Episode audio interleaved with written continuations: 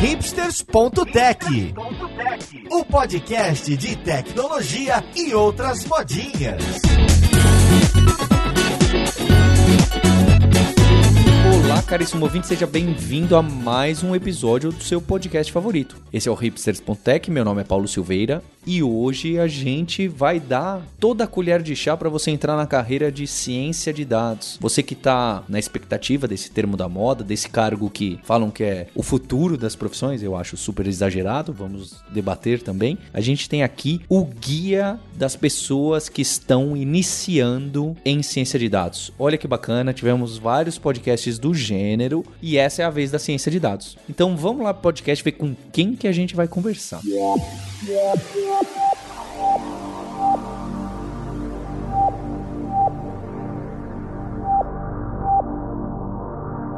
Para a conversa de hoje, eu tô aqui com a Mikaela Ohana, a Mika, que é engenheira de Machine Learning na CIT. Tudo bem com você, Mika? Tudo ótimo, Paulo. Obrigada pelo convite. A Mikaela, eu não sei porquê, assim como né, tem outras pessoas, tem a Nina da Hora, a Camila, o próprio Guilherme, o Thiago, sempre que eu tô lendo alguma coisa de ciência de dados, esbarro nela. Sem contar que ela é tem um Instagram de ciência de dados muito bacana. Depois a gente deixa aí os links no final, não é, Mika? E faz um trabalho de divulgação científica que eu particularmente gosto muito muito. Obrigada. E junto com a amiga eu tô aqui com o Thiago Santos, que é um, um dos líderes da ciência de dados e dos cursos também da Lura. Tudo bem com você, Thiago? Olá, Paulo, tudo bem? Muito bom estar participando aqui desse guia iniciante do cientista de dados. E junto com o Thiago, o Guilherme Silveira, que não tem sobrenome igual ao meu, não é por acaso, meu irmão também, cofundador aqui da Lura. Tudo bem com você, Guilherme? Tem gente que diria que é o acaso, né? Porque eu poderia ter nascido em outra família. É, o Guilherme é, vem poucas vezes aqui no podcast e sempre com uma piada bem pior que as minhas, que como vocês podem ver. Que no final não importa, porque quando me param na rua sempre falam: Nossa, Paulo, como eu gosto do seu podcast. Então não tem problema. E estamos aqui também com o nosso co-host, Maurício Balboa Linhares. Tudo bem, Linhares? Opa, tranquilo. Eu, eu realmente queria descobrir quem são essas pessoas que confundem o Guilherme com o Paulo, viu? Não são poucas. E, e, tem algumas que quando, porque quando a pessoa só fala alguma coisinha do tipo, ah, porque eu gosto do, do, do, do hipster stack que você faz, aí eu dou um toque, né? Às vezes a pessoa começa a falar, fala, não, porque eu gosto muito do hipster stack e o like a boss e não sei o que, e não sei o que. Aí eu falo, ah, agora melhor nem falar nada, deixa quieto e bora pra frente. E aí fica por isso mesmo.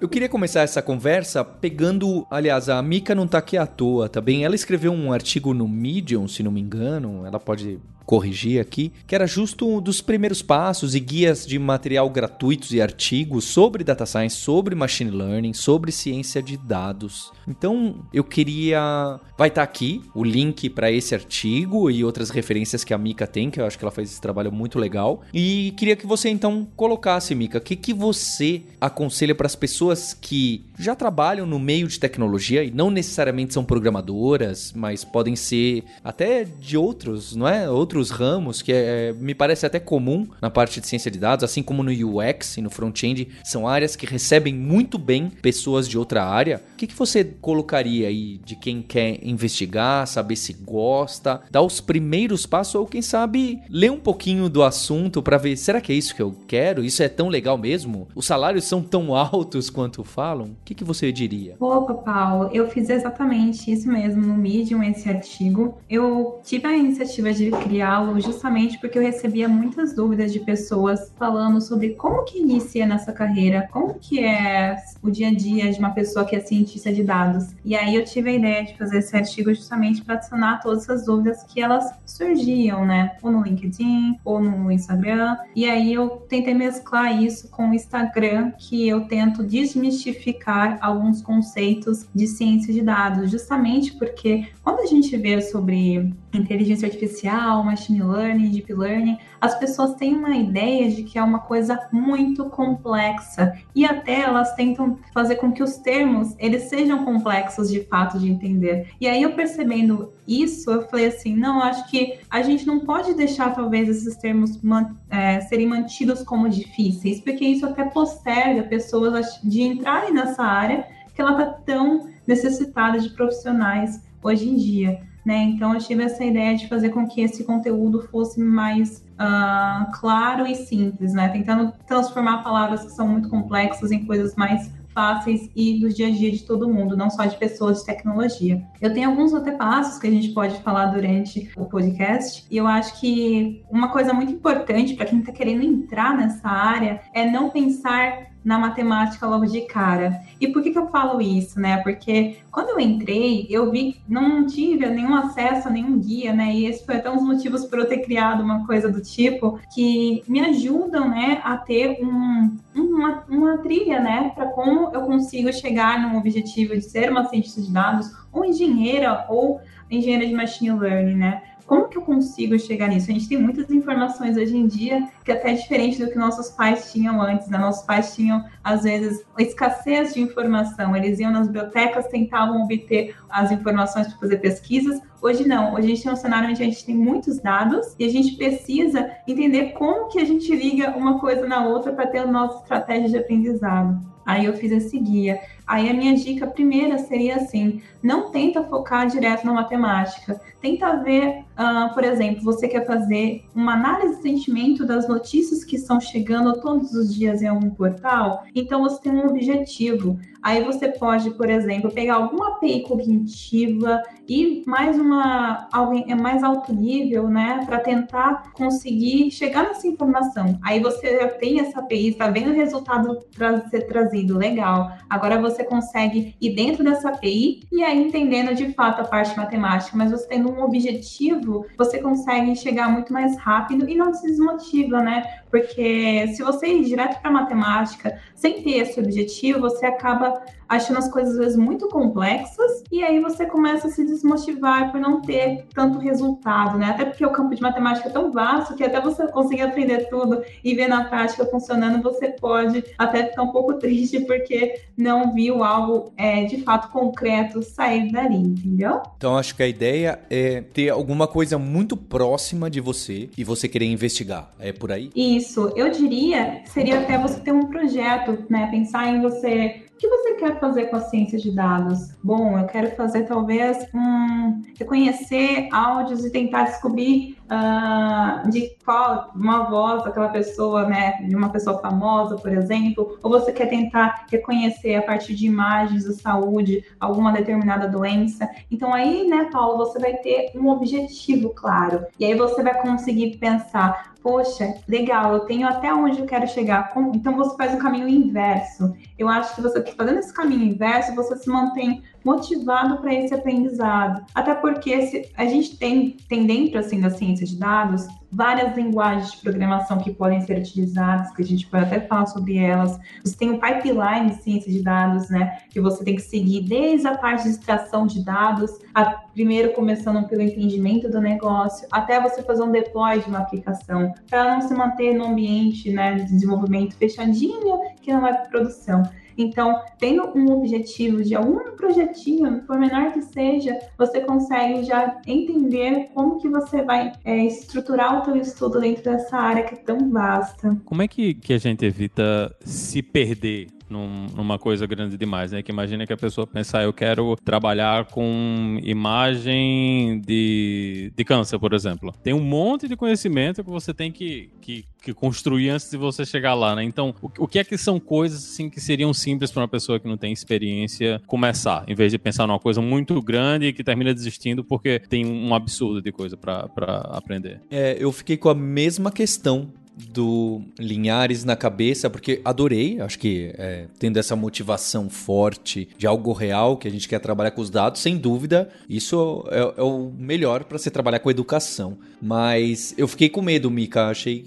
É, eu fiquei com medo dos exemplos que você deu. Eu falei, uau, dá para fazer isso? Para quem tá começando, imagino que alguns sim, sem dúvida. Mas acho que a provocação do Linhares é: a gente consegue fazer um pouco mais fácil, projetos um pouco mais simples? Claro, dá sim. Até porque eu dei alguns exemplos que são coisas que as pessoas realmente elas quando elas veem em noticiários e tudo mais, elas ficam muito motivadas para implementar e até pensam, né, essa pergunta, será que é possível? Mas tem coisas um pouco mais, até mais simples que a gente consegue implementar. Até para você não cair nesse mundo de tecnologias que a gente tem disponíveis atualmente e acabar se perdendo, eu recomendo sempre que as pessoas, vamos supor, elas precisam escolher uma linguagem de programação para fazer algum projeto, elas escolham é, uma apenas delas, né? A gente sabe que para ciência de dados a gente pode usar Python e, R, que são as mais comuns, entre outras. Então, escolhe pelo menos uma. Vamos de Python, que talvez seja a que a gente mais consiga encontrar subsídio e a, é, disponibilidade de bibliotecas. E aí a gente consegue, por exemplo, você tem o Python, então agora vamos fazer, começar lá no pipeline de ciência de dados, a gente tem a extração e a gente tem o tratamento desses dados. Vamos entender como que a gente consegue trabalhar com esses dados, quais dados que eu vou usar. Bom, eu estava querendo fazer alguma coisa voltada para a saúde, vamos Vamos então entrar num portal que é o Kaggle, por exemplo, que ele é um dos mais famosos para dados, para tem até competições, inclusive, que as pessoas conseguem entender melhor como que funciona tudo isso. Vamos pegar então um, um arquivo .csv que está nesse portal e colocar ele em um, em um notebook, que a gente pode até falar o que, é melhor depois, que seria basicamente uma, um ambiente de desenvolvimento preparado para você trabalhar com esses dados. Vamos trabalhar com uma, uma biblioteca só. A gente escolheu o Python como uma linguagem, escolhemos um dataset que vai ser voltado para a saúde, por exemplo, e escolhemos agora uma biblioteca que pode ser o Pandas, que vai possibilitar que a gente gerencie esses dados. Então aí a gente fechou o nosso escopo. A gente consegue no final fazer o quê? Trabalhar e entender como que esses dados estão dentro e se enquadram dentro dessa, desse objetivo nosso. Aí a gente vai fechando e aí quando você se sentir mais confortável com o Python, aí sim você consegue ampliar o seu escopo de linguagens e partir para outras, né? Mas eu sempre recomendo a gente começar pequeno, né, se sentir muito confortável com algo, para aí assim a gente começar a generalizar e entender só um pouquinho assim de cada uma das outras, mas tentar focar em uma apenas no começo. Guilherme, Thiago, e eu, eu, gosto bastante, eu que não entendo nada do assunto, mas respiro com vocês, eu gosto dessa ideia que ela deu da sugestão de você escolhe, já fecha um pouquinho as ferramentas, senão a gente fica maluco com a quantidade de bibliotecas, em especial o tal do dataset, o conjunto de dados que a gente vai trabalhar. Ah, é o Wikipedia, são as imagens super complicadas que o Linhares colocou, que eu acho que você ainda tem o trabalho do processamento delas, que, que é muito maior, ou não, é o qual base de dados que a gente vai trabalhar, o tal do dataset, e o Júpiter e o Python e o Pandas, que talvez a gente possa resumir tudo para Júpiter. A gente não precisa ficar, talvez, dando muitos detalhes. As pessoas que eu acho que estão começando muito mesmo, às vezes até meio que na programação ao mesmo tempo, fica tudo meio misturado, não é? Não sabe direito o que é o Pandas, o que é o Python, o que é o Júpiter. Tá tudo lá misturado e tudo bem. Nesse começo, as pessoas não. Peraí, mas isso aqui é do Pan, ah, não, mas isso aqui é dessa outra biblioteca. Ah, isso é Python ou isso é do Júpiter ou isso é. E, de novo, isso não é só na ciência de dados, em qualquer tecnologia, no começo as coisas ficam meio misturadas pra gente. Se a gente ficar tentando ver até a matemática que tá por trás desde o dia zero, como a Mika colocou, é complicado. O que, que vocês acham, Thiago, Guilherme? Eu acho que a Mika deu um exemplo muito legal de fazer as coisas bem fechadas e começar do das coisas mais básicas, né? Geralmente o nosso objetivo é algo maior, né? É, sei lá, quero fazer algum sistema cognitivo, igual ela colocou, tentar prever fazer uma análise de sentimento coisas assim, né? Mas eu daria até um passo mais atrás, na realidade, que é até um pouco polêmico às vezes. Eu começaria tentando analisar alguma coisa que vai impactar o seu dia a dia ali, por exemplo, se você é dono do restaurante, seu tio tem um restaurante alguma coisa assim, pega os dados que ele tem, as planilhas de Excel e coisas assim, por exemplo, né? E começa a tentar tirar conclusões dessas informações que você está trabalhando, sabe? Dia que mais vende, coisas assim, e tentar facilitar a vida, por exemplo, daquele empreendedor que tem o seu comércio uh, comprando produtos mais frescos e coisas assim. Começando do básico, eu puxo o saco um pouco do Excel, que foi por onde eu comecei dentro da área, né? Então eu sempre acho que é uma boa opção para a gente enxergar valor ao analisar dados, né? Então, se você ainda tem aquela barreira da linguagem de programação e coisas assim, para você enxergar valor que os dados podem trazer para você, começar por essas ferramentas, Excel, Google Sheets, e tirar, agregar valor ao que você está fazendo com isso, é um, um primeiro passo fenomenal. E depois, lógico, as coisas começam a ficar mais complexas. E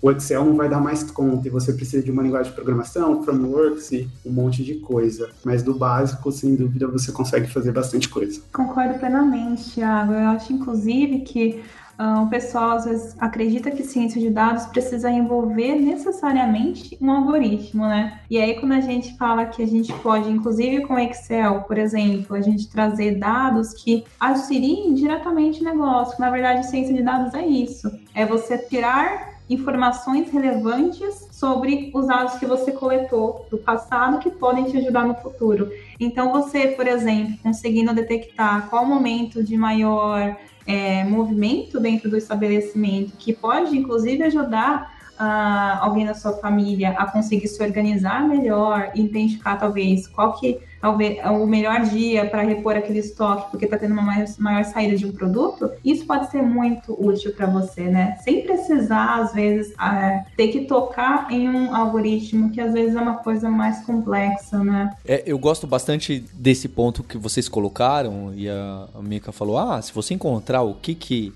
o estabelecimento tem a maior frequência, ou vendas, já é algo. E aí reforça aquilo que ciência de dados não é novidade. Eu, eu acho que o cargo é. Ele ganhou. Eu, eu falo que gourmetizaram algumas carreiras, não é? E pegaram as pessoas que faziam análise de negócio, analista de negócio, analista de negócio, o BI e até o Excel são ferramentas técnicas que já existiam e falaram, poxa, precisa dar mais valor aqui, que tem que dar mais espaço. Então, saber colocar as perguntas e olhar os números até de cima, sem a necessidade de um algoritmo mágico cheio de estatística e levantar um cloud, um cluster com mil nós para fazer uh, as suas, tirar suas correlações, você não precisa disso. E é curioso porque as pessoas se encantam com a carreira de ciência de dados, não só pelas vagas, pelo buzz que faz na mídia, mas também por causa do, olha, os algoritmos incríveis da NASA que são utilizados para fazer, sendo que a gente não precisa disso. Então eu acho muito interessante que essa visão de vocês profissionais de que calma, é, com algo relativamente simples, dá para tirar muita conclusão. Ainda mais empresas que ainda não têm a cultura de dados, o data driven, tem muito a ser minerado, muito a ser analisado, desde o Google Analytics, o Excel e, e ferramentas simples. Então eu gosto dessa visão de vocês, que é um, é um tapa na cara da sociedade de dados aí, que quer o último algoritmo da moda, sendo que tem muita coisa pra gente fazer. Isso que é legal de dados. Tem muita coisa para fazer com elementos simples do Excel, do bater olho em gráfico e saber colocar as perguntas perguntas. É óbvio que no, no segundo momento, e quem trabalha com muitos dados mesmo, isso aí já, já ficou para trás. Realmente, Paulo. Inclusive, eu participei de um projeto onde uma empresa gostaria que a gente construísse um algoritmo de deep learning, mas a gente ainda não tinha claro, né, o motivo pelo qual a gente construiria um algoritmo desse. Deep learning, é, apenas para nivelar o conhecimento, é um algoritmo que ele é parecido com machine learning, só que ele vai demandar muito mais de processamento da, da máquina, né, para treinar tudo aquilo, porque a gente vai ter geralmente um número maior de dados para serem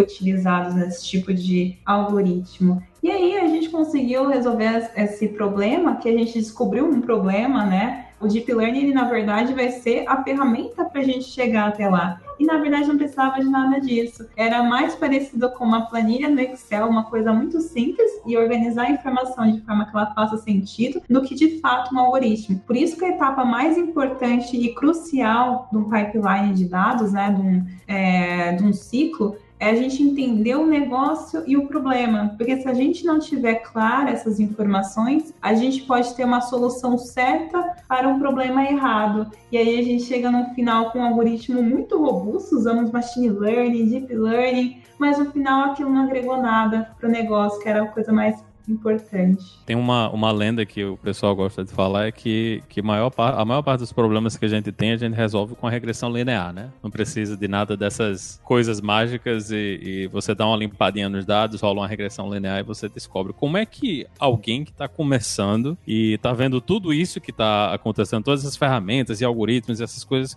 como é que essa pessoa escolhe, né? Como é que é o caminho que, que vocês fazem para escolher? Como é que, o que é que eu vou usar para esse problema, com, com, com a infinidade de opções que a gente tem, qual é o caminho que vocês seguem para decidir o que é que vai ser utilizado? Eu acho que, Maurício, é começar pelo mais simples sempre. Então, primeiro você, você explora aquilo que você está tentando fazer e você tenta pela solução mais simples ou que você tenha mais facilidade no dia a dia de utilizar. Então, vou pegar um exemplo que a Micaele falou lá para trás, que era de divisão computacional, né? É, imagina que você quer, é um caso que alguém me perguntou ontem ou hoje, era, ah, eu queria ler placa de carro, né? E que está entrando ou saindo da empresa. E aí, então tá bom, você quer fazer isso, você nunca fez nada com ciências de dados nem nada do gênero. Então, primeiro vai aprender, né? Você vai precisar aprender um pouquinho do Python, porque você vai usar o OpenCV provavelmente para fazer isso. Então, aprende o básico do Python, se você ainda não sabe, explora a versão mais simples do OpenCV para leitura de placa, e aí depois você tenta é, generalizar, né? Porque você vai ler a placa, a placa pode estar em qualquer canto da tela, né? Mas primeiro pela mais simples. Então é que nem que a placa sempre na mesma posição, a placa sempre no mesmo ângulo, a, a câmera sempre de frente, né? Então você sempre simplifica o teu problema como a gente faz em desenvolvimento de software web ou desenvolvimento de software mobile. Simplifica o problema, ataca a versão mais simples primeiro e para isso você vai precisar de ferramentas menos rebuscadas, é, processos mais simples e quando você tiver resolvido esse, você ataca o mais complexo. Então, claro, tem rede neural, tem um monte de coisa para leitura de placa de carro. Agora, se você nunca fez nada do gênero, talvez você não vá começar por ela.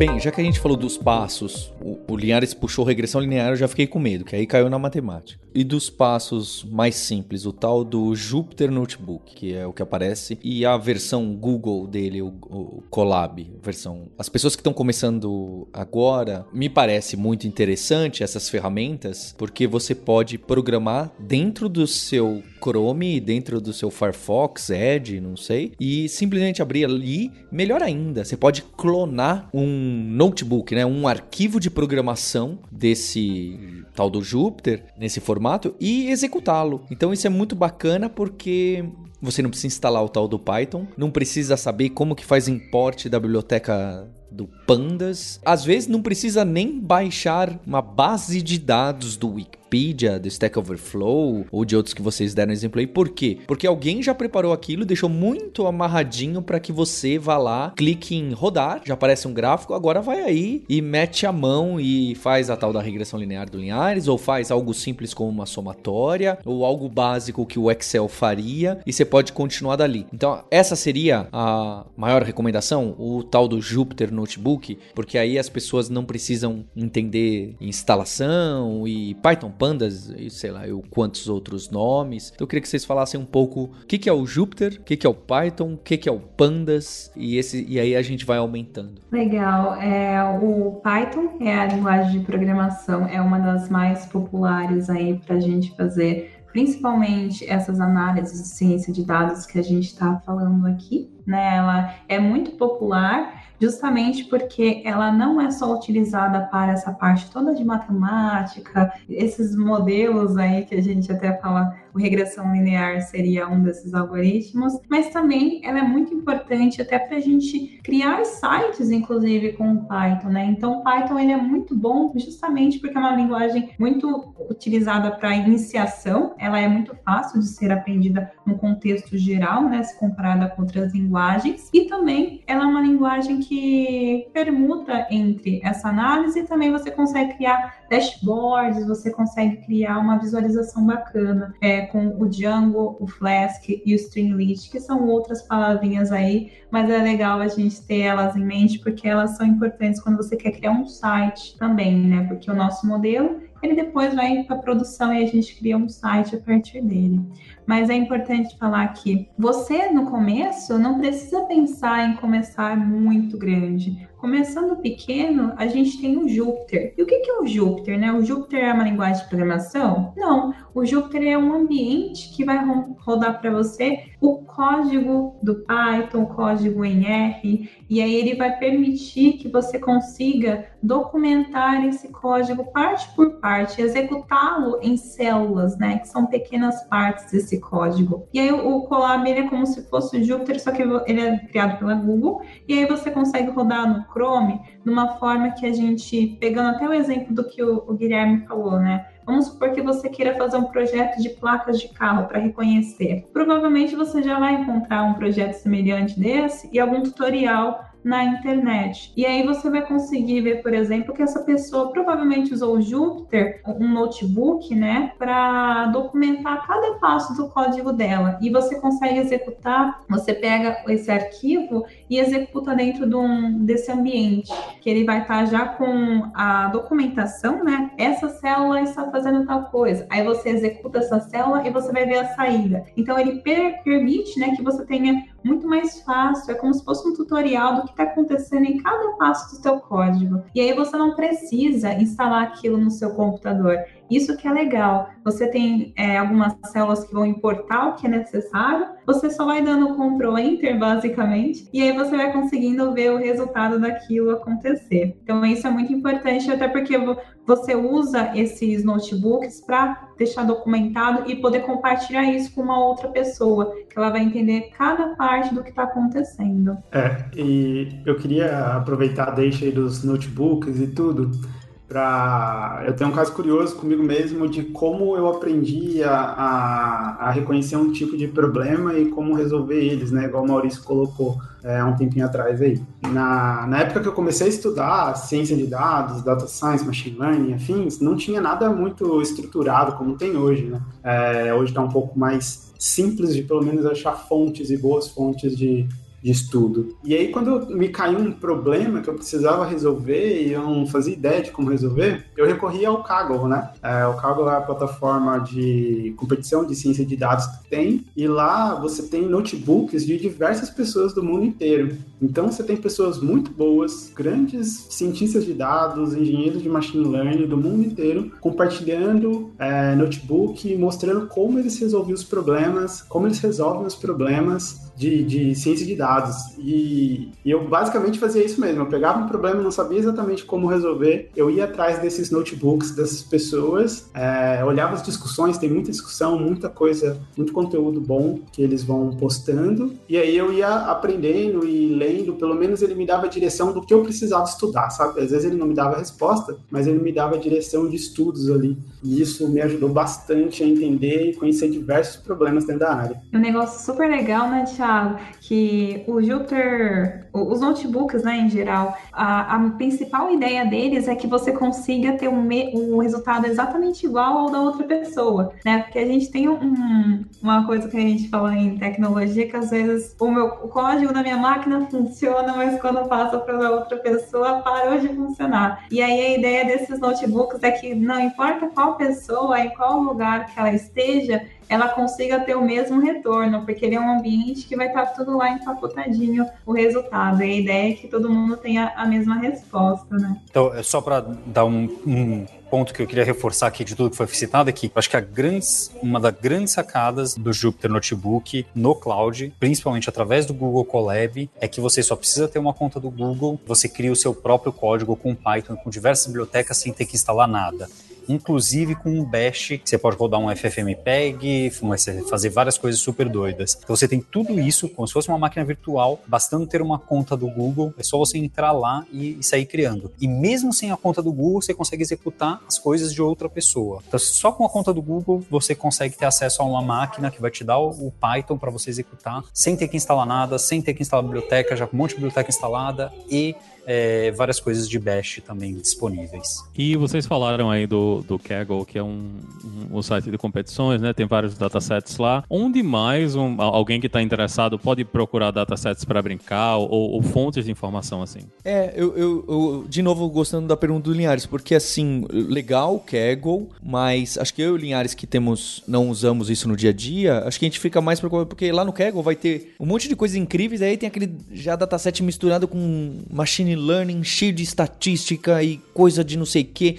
Então, eu tenho medo de me assustar num site de grandes desafios. É óbvio, imagino que hoje o Kaggle que o Google é dono já está separado por níveis para quem está começando, eu entendo. Mas quem quer pegar um conjunto de dados aí, o tal do dataset, mais é, para iniciantes, acho que é assim, né, Linhares? Para iniciantes, onde mais que eu posso procurar? É, tem um site com datasets para quem quer começar.com, sabe? Tem alguma coisa assim? Bom, eu uso muito, é, tem um site chamado UCI, que é um repositório de machine learning. Lá tem vários datasets que a gente até utiliza, que são, é, por exemplo, tem de carros, tem de caracteres, como você conhecer, então é super bacana, tem isso bem fácil. Eu às vezes até pesquiso, por exemplo, tem um repositório chamado Awesome Data no, no GitHub, que ele também tem alguns datasets já muito bem estruturados, então você consegue encontrar lá às vezes para identificar flores, identificar folhas de plantas e tudo mais, você consegue encontrar, entre outros problemas, né? O próprio Kaggle eu uso, que tem um, uma, uma página só de datasets dele, e recorro até o mesmo ao Google, né? Eu coloco datasets, um, placas de carro, por exemplo, e vai lá sendo trazidos para mim os resultados interessantes que geralmente tem no GitHub, né? As pessoas colocam no GitHub os, as imagens e, e, até colocam lá elas dentro de, desses repositórios armazenados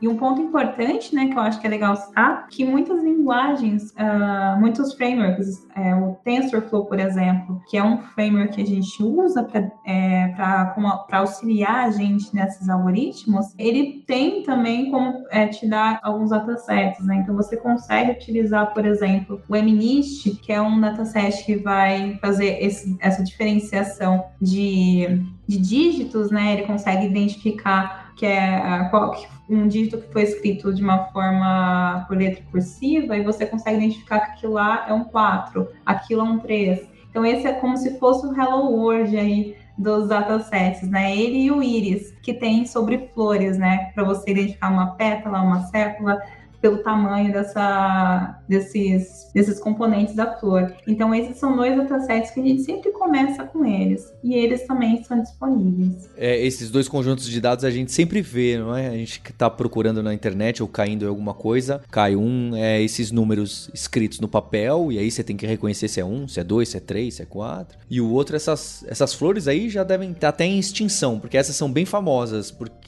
há anos que a gente vê também. Eu acho que são conjuntos de dados bem preparados justo para a gente aprender. Então, é, ficar em teoria é mais fácil para quem quer começar. Não sabia que já vinha, inclusive, com algumas bibliotecas ou algo próximo assim. Então, é bem interessante mesmo para usar como primeiro passo. E o UCI que a Mika colocou, ele é muito bacana também, porque os datasets lá geralmente são datasets bem normalizados, bonitinhos, geralmente sem dados faltantes, e você não precisa gastar muito tempo com tratamento, com tratamentos. É, e ele também tem um sistema de busca bem legal, que você consegue buscar é, por tipo de problema que você quer resolver. Então, por exemplo, você está estudando classificação, você consegue buscar os, os datasets de classificação, se é de regressão, clusterização. Então, isso facilita um pouco é, na hora de você começar também, porque você já vai para um dataset que você vai trabalhar exatamente aquilo que você está estudando, começando a estudar. É, se tem dados categóricos ou não. Então, esse sistema de busca ali, é bem legal. Depois a gente pode deixar o link aí para vocês. Então, acho que vocês colocaram bem aí do Jupyter. O notebook, é,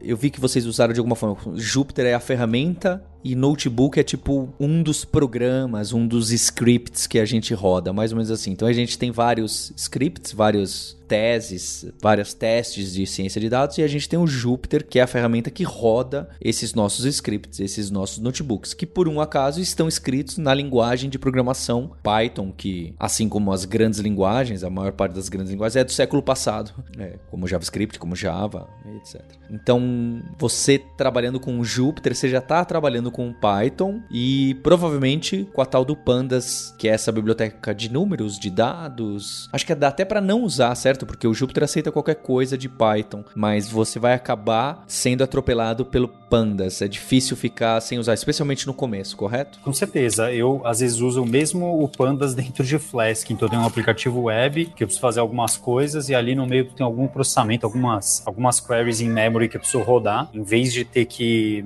ficar implementando função na unha, eu jogo num data frame do Pandas e, e uso as funções dele de query em tabelas e de resumos e agregações que é muito mais simples, né? É, e o Pandas, ele é, ele é uma das, acho que, bibliotecas mais importantes do Python, porque ele está presente, né, se a gente for pensar num pipeline, né, de uma aplicação, ele está presente desde o início, né, naquela coleta de dados e, e manipulação. Vamos supor que a gente conseguiu analisar os dados do restaurante no Excel. Agora a gente quer dar um passo a mais, né? A gente quer conseguir transformar esses dados e o Excel não está mais dando suporte para o que a gente precisa. A gente precisa trabalhar de uma forma diferente, criar uns gráficos um pouco diferentes daquela ferramenta que aquela ferramenta oferece. Então, o Pandas ele permite que você leia um Excel, um arquivo CSV, um arquivo TSV, diferentes formatos, e você consiga criar é, novas colunas a partir daqueles, daqueles dados que você tem, consiga verificar quantos é, registros estão nulos e talvez fazer transformações nesses registros, porque a gente às vezes vai perceber que esses registros nulos podem impactar né, o nosso resultado final. Então a gente consegue trabalhar, entender quais são os dados que a gente tem, é, plotar alguns gráficos, né, criar alguns gráficos, entender com auxílio até de outras bibliotecas que podem nos ajudar nessas visualizações, entender, né, como que o nosso dado está hoje. Será que ele é o suficiente? Será que só esse dataset resolve o meu problema? Será que a gente tem alguma coisa faltando? Né? E aí é muito bacana porque quando a gente começa a ver esses valores nulos, a gente lembra do exemplo do Titanic. O Titanic, é, para identificar se uma pessoa vai viver ou não no Titanic, a gente consegue fazer isso hoje com a ciência de dados, né? Verificar quais são as características das pessoas que mais sobreviviam e mais tendiam a talvez não ter uma chance de sobrevivência tão alta. O pessoal, às vezes, quando está entrando em ciência de dados, toma esse projeto do Titanic como o inicial aí para entender a importância dos dados na tua análise final. E, e deixa eu tentar adivinhar sem dado nenhum. Será que no Titanic a, a classe, primeira classe, segunda classe, terceira classe, é um grande preditor de quem morreu? É, o Guilherme quer chegar no. Tem, tem coisas que a gente descobre e depois a gente vai ver que era óbvio, não é? é... É o quanto mais pobre, maior a chance de morrer, né? Aí o uau, né? Uau. É. Isso é bom para lembrar também a, a questão do, da simplicidade, né? Que vocês falaram aí, que é um problema que o pessoal tenta, né? Se você vai lá na, na, na lista dos, do, da, do pessoal que aplicou para o problema lá no Kaggle, tem vários e vários e várias soluções absurdas, né? Super complexas, mas a solução que termina mesmo dando o resultado é quanto mais pobre você é, maior a chance de você morrer. Pessoas de primeira, primeira classe, geralmente, elas conseguiram uma melhor taxa de sobrevivência. E isso é até legal, né? Porque a gente consegue encontrar vieses, né? Através dos dados. A gente consegue identificar tendências e com análises que não precisam ser nem tão aprofundadas, né? Como você falou, né, Linhares? Às vezes vão usar nem aquelas soluções muito arrojadas que a gente vê pessoas realmente utilizando, às vezes nem precisa de muito disso, né? Com o próprio Pandas, que é a biblioteca que a gente usa para analisar esses dados, a gente consegue identificar alguns padrões aí, que às vezes é o que é necessário para uma análise inicial de negócio, não precisa ir muito além, né? Eu acho interessante isso porque eu já tive muitas disputas aqui na Lura, na Kailon com o Guilherme, porque às vezes ele fazia algumas análises e trazia um, umas informações. Quando é assim, quando é essa tipo de Titanic, ótimo, porque reforça às vezes alguma coisa que a gente só achava, a gente sentia, não, olha, os números mostram mesmo. E aí te reforça um posicionamento, não só a sua intuição. Mas tem vezes que tem, olha, quem bebeu água às 3 horas da tarde no bebedouro esquerdo do Titanic tem mais chance de morrer. E é, sabe, é aquela correlação que, que assim, pode ser até verdade, mas que não serve para muitas coisas, que não tem causa nenhuma e então não serve. Ou tem umas que tô te colocando o dedo na cara, hein, Guilherme? Tem outras que eu falo assim, Guilherme, não é possível. Não é possível que tenha causa que não faz sentido. Pessoas que estavam assistindo filme, é não tinha televisão na época. Pessoas que estavam ouvindo a rádio ou usando o telégrafo do Titanic das duas às quatro, tinha menos chance desde que estavam com o vestido vermelho. E aí a chance era zero. Algumas coisas a gente olha e fala, poxa, poxa, mas legal, seria incrível descobrir isso, mas não é possível que isso seja verdade, sabe? Às vezes tem informações que os cientistas de dados estão explorando, analisando, e que eu falo, não é possível ser verdade. E algumas eu ganhei do Guilherme, eu venci, falei, olha, reveja isso aí, explore melhor. E que normalmente as que eu venci era porque tinha algum dado sujo, alguma base mal elaborada, né? É, ou o que vocês chamam lá de, como que vocês chamam? Outliers, ou zeros e etc. Algumas vezes eu falei pro Guilherme que não, e na verdade era assim. E era alguma revelação, uau, incrível mesmo. Então eu acho muito interessante que é uma arte, né? Uma ciência que tem um pouco do humano, porque vocês vão trazendo insights e, e essa posição de questionador, de colocar questões, é, me parece muito importante nessa área de vocês, especialmente quem tá mais próximo do negócio. Porque se você não souber colocar o problema, a questão direito, que é o tema que a Mika colocou lá no começo do podcast, não tem muita serventia ficar só ali no código, não é?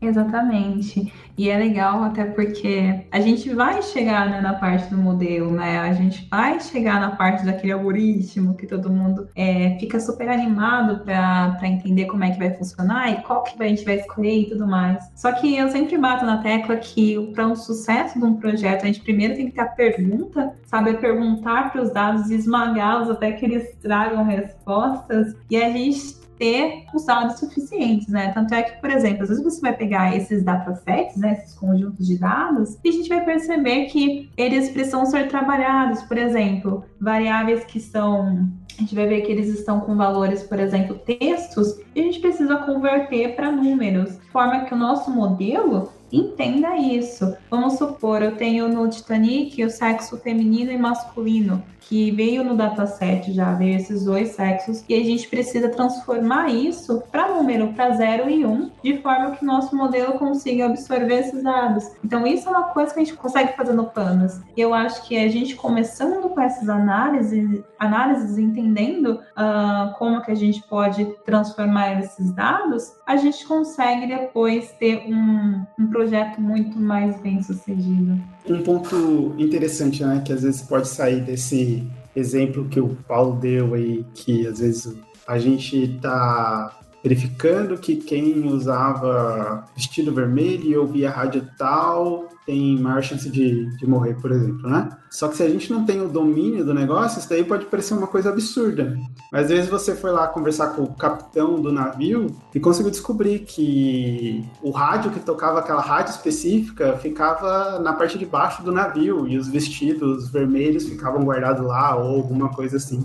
Não tem, não faz sentido pra gente, às vezes, como cientista de dados ou uma pessoa que não tem um conhecimento tão profundo do negócio, mas que para uma pessoa que, que entende profundamente do negócio, ela vai falar, ah, isso causa, é, isso é devido àquele fator. E aí você acaba não tendo a necessidade de entrar tanto no detalhe, ter que gastar tanto tempo investigando um problema, que uma pessoa que já tem um domínio do negócio sabe exatamente por que está acontecendo aquele fato tão curioso e estranho. Então, dominar o negócio, ter alguém também é, para te auxiliar nessa fase de investigação de problema e interpretação do problema que você está lidando e das análises também é fundamental. E quando a gente vai ver esses datasets, né, Tiago, às vezes a gente pode até encontrar, como a gente vê muitas discussões acontecendo hoje, sobre diversidade e inclusão, né? É muito importante, por exemplo, a gente está falando de datasets é, do Titanic, por exemplo, esse é um ponto CSV, né? Um arquivo texto que vai ter esses dados todos para nós fazermos essas análises. Mas datasets podem também ser de imagens, né? Como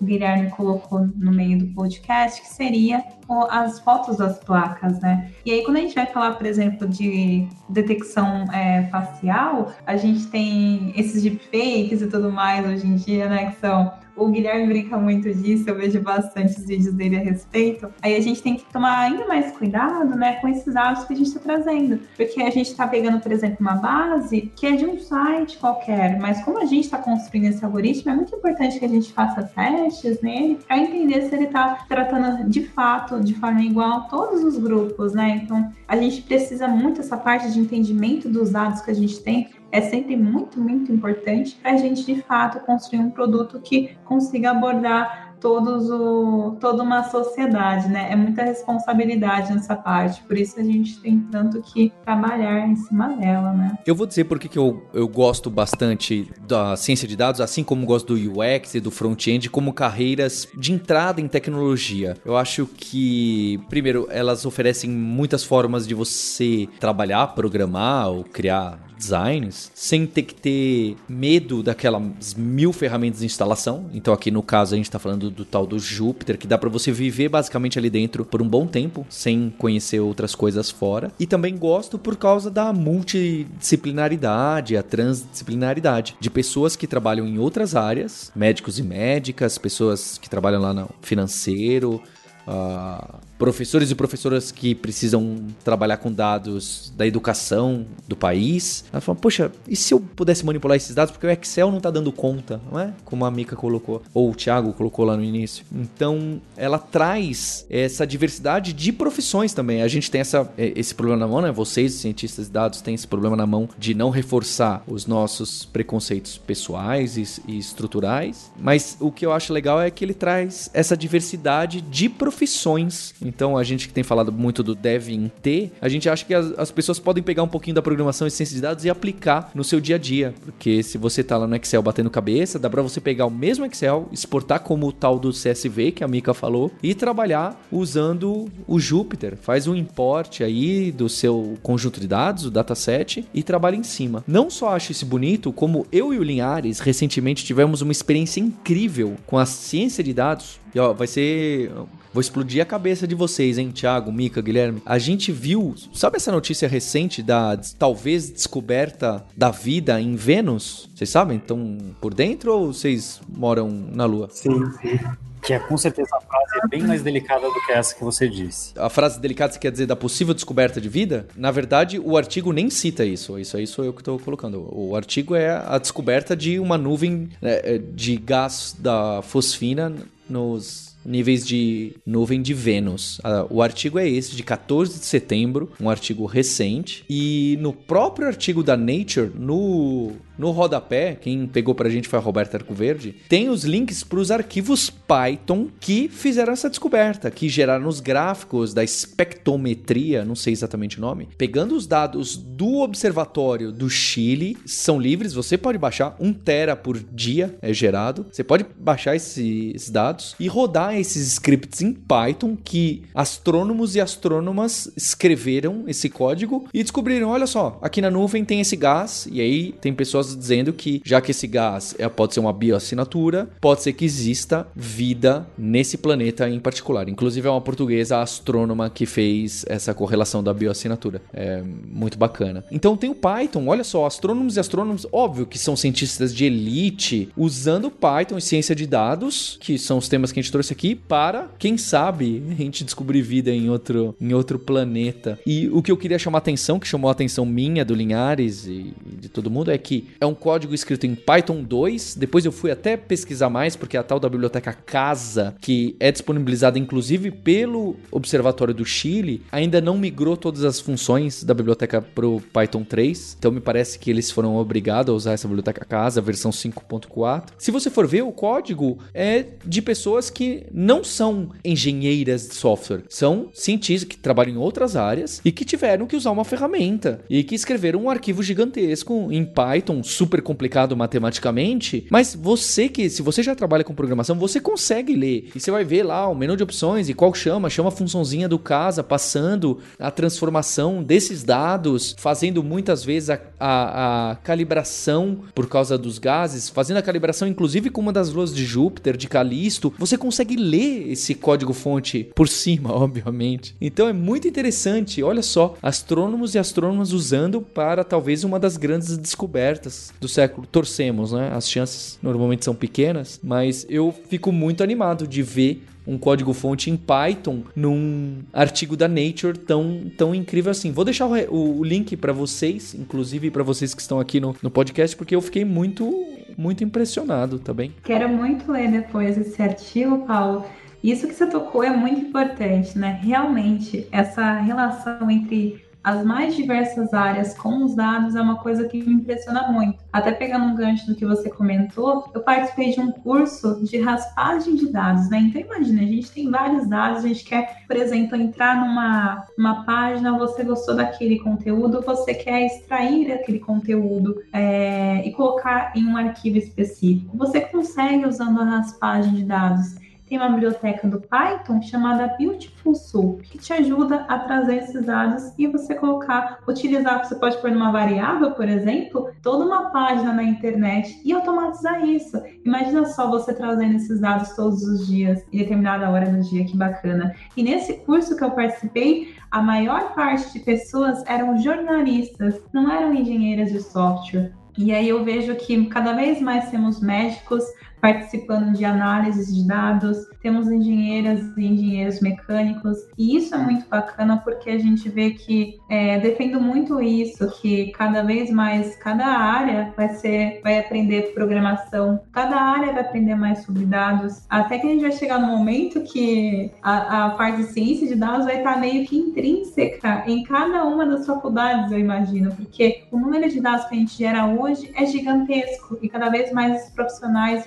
precisam trabalhar com isso. E aí, até um outro ponto que eu queria trazer é esses dados que participaram dessa pesquisa que você trouxe, às vezes eles estavam lá há muito tempo, né? Eles, é, as informações já estavam lá é, armazenadas em algum momento. Só que aí que está o, o crucial, né, de uma pessoa que vai trabalhar com isso, que ela soube fazer a relação entre essas informações que antes estavam dispersas. Então, esse para mim é um dos principais objetivos dessa área tão magnífica, né? Você olhar uma base e olhar outra base de dados e você entender como que elas se juntam e você conseguir fazer uma descoberta a partir disso, né? Porque a gente tem outras hoje muitas coisas bagunçadas e aí você tentando tirar esse insight é, é valiosíssimo. É muito legal, Mika, porque eu também não li com profundidade o código fonte, mas pelo artigo dá a entender que acho que os dados de Vênus são novos, mas esse script em particular já existe há anos, dá para perceber por causa de alguns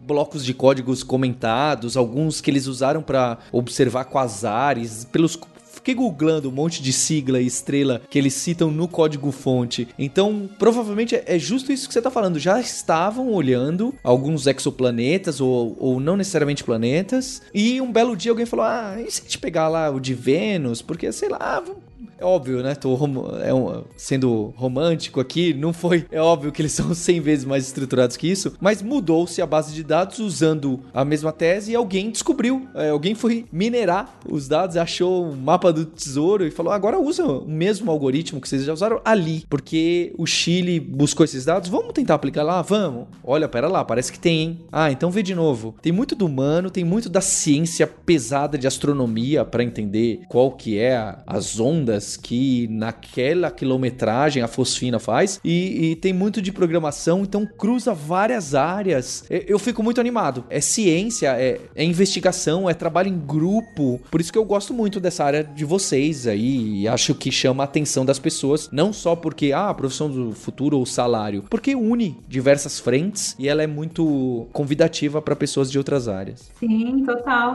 E é legal porque eu não comecei até, né, falando assim, até um pouco de como a gente começou na ciência de dados. Eu não sei você, né, Thiago? O Gui também trabalhou bastante com, com dados. Não sei como vocês come começaram, mas eu era engenheira de software antes, né? E aí eu surgiu assim uma necessidade de eu palestrar num evento e eu queria levar algo diferente. E eu fiz um aplicativo, olha só que bacana, fiz um aplicativo mobile para um evento. E aí eu queria trazer algo de diferenciado. Eu vi que tava muito na moda os chatbots, que teve até um episódio há pouco tempo atrás na, no Hipsters a respeito disso. Eu queria fazer um chatbot. E aí eu fiquei sabendo que o chatbot poderia usar uma API cognitiva que ia me trazer a informação para eu conversar com esse chatbot, né? Então, eu gostaria de, quando eu escrevesse uma frase, ou eu me retornasse qual é a intenção da pessoa com aquilo, né? E, e que eu fizesse alguma, um joguinho de pergunta e resposta. Aí eu consumi uma API que me dava isso, uma API cognitiva, que a gente fala que tem inteligência. E aí aconteceu, né? Um chatbotzinho, eu levei isso para um evento. E foi super legal.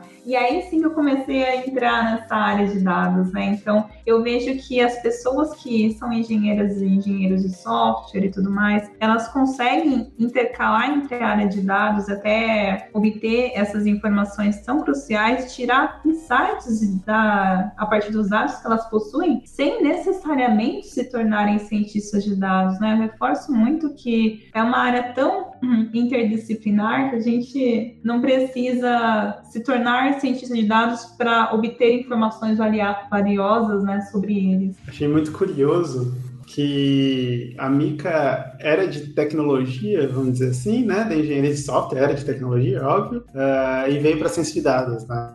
Eu não era de tecnologia, era da física, uh, trabalhava com física experimental na época e, e a ciência de dados me levou para tecnologia, né? Então, eu acho esse movimento da ciência de dados unindo diversos profissionais, igual o Paulo falou, apresentando o mundo da tecnologia, a programação, o desenvolvimento para uma série de pessoas que nunca ouviram falar nisso, ou que nas graduações de exatas aprenderam Fortran, aprenderam MATLAB, praticamente só isso, é muito bacana. Então, a gente tem um movimento contrário, mas o que, que uniu a gente ali de alguma maneira foi a ciência de dados, né? Possibilitou que carreiras tão diferentes é, entrassem nesse mundo de tecnologia e se encontrassem e desenvolvessem soluções totalmente novas aí, tudo mais. Eu acho muito legal isso da nossa área.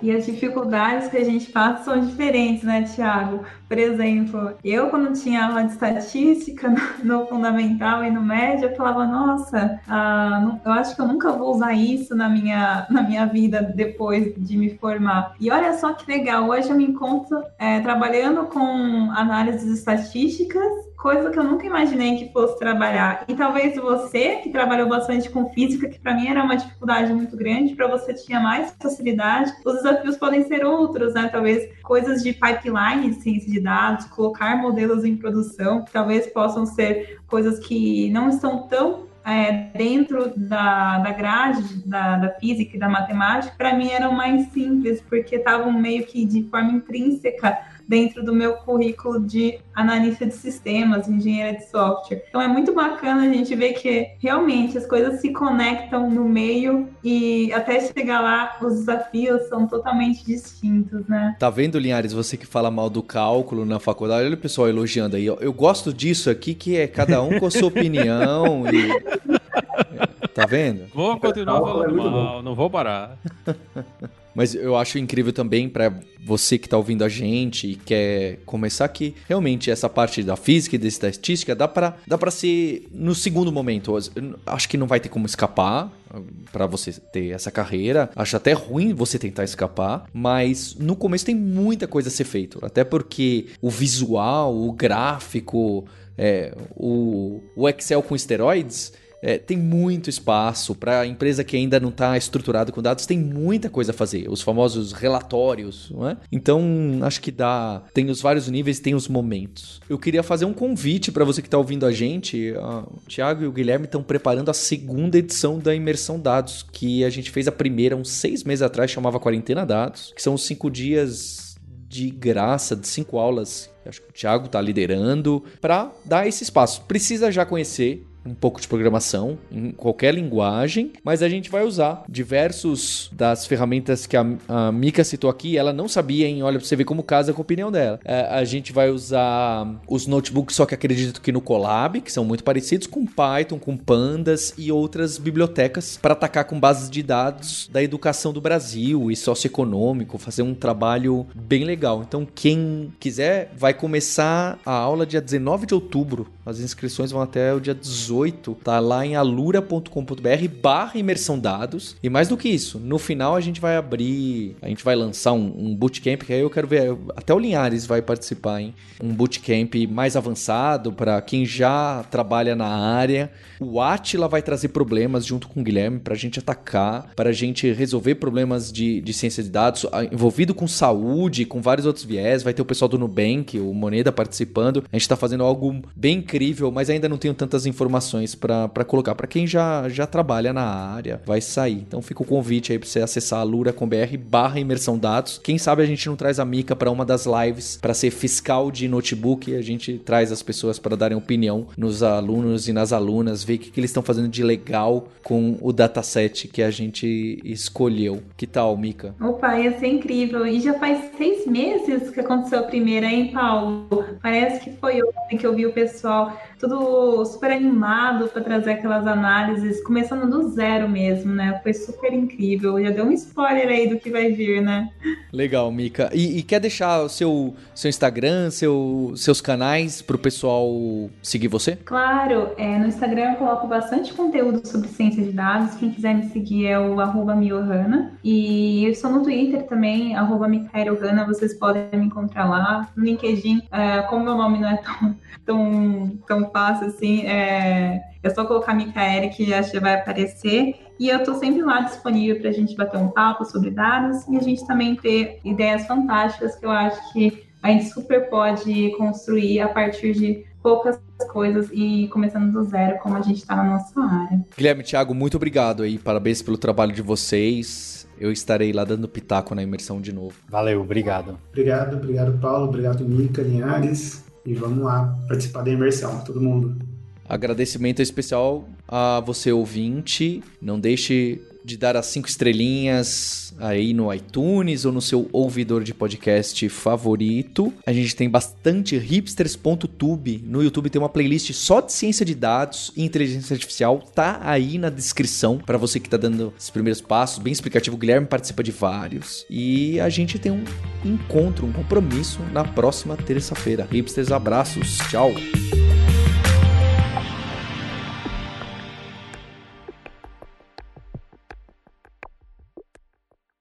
A Lura Filmes apresenta A Disputa da Humanidade versus Inteligência Artificial. A Batalha do Machine Learning. Nela, os dados são nossos bens mais preciosos. E as ferramentas são muitas: Python, Pandas, Scikit-learn e Excel. Excel? Oi? Será que a IA vai destruir o mundo? Ou finalmente vai me recomendar um filme bom? Ou finalmente vai me recomendar um filme bom para assistir. Dos mesmos produtores de Python é o novo Excel. Meu Jupyter Notebook está pronto para produção. Nos dados de treino, deu 100%. Vem aí! Imersão Dados segunda edição. De 19 a 24 de outubro. Cinco aulas inéditas, gratuitas e exclusivas. Inscrições só até o dia 18 de outubro alura.com.br barra imersão dados. Mergulhe com a gente. Com Tiago Data Santos, Maria Gabriela Cuenca, Tainá Mariani. Participação especial Guilherme Guiminan Silveira. Inscreva-se já. Você ouviu o hipsters.tech, produção e oferecimento alura.com.br, cursos online de tecnologia e Kaelon, ensino e inovação. Edição Radiofobia, podcast e multimídia.